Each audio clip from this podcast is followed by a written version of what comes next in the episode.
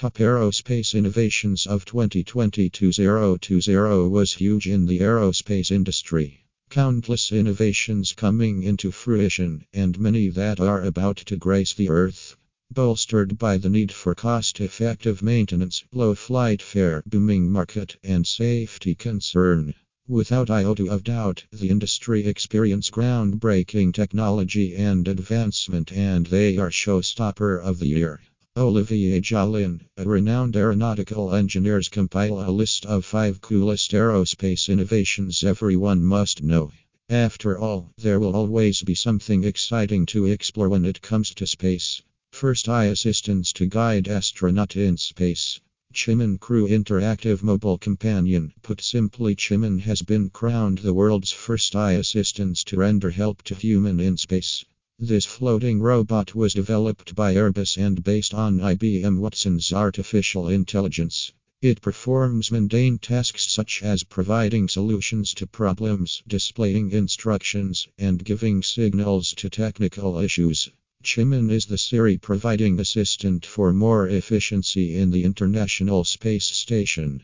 Having the size of a medicine ball and weight that is almost 11 pounds, it is blessed with speech and voice recognition capabilities. CIMON is now making its way to the IS to support the crew.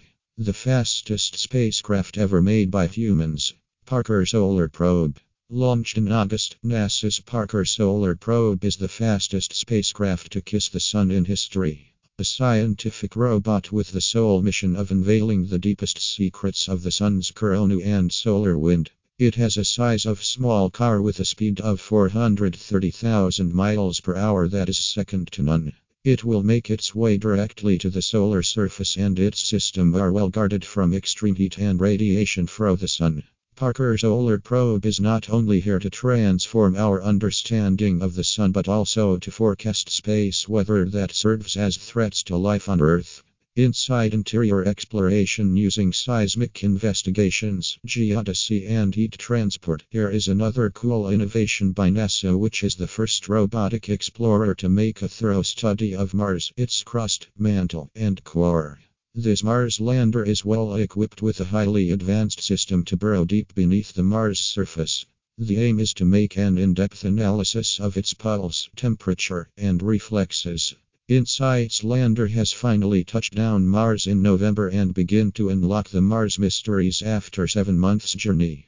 The mission is to provide an answer to the key questions of how the terrestrial planet came into formation. This might probably be the answer to the mystery behind the 4.5 billion years old red planet, says Olivier Jalin.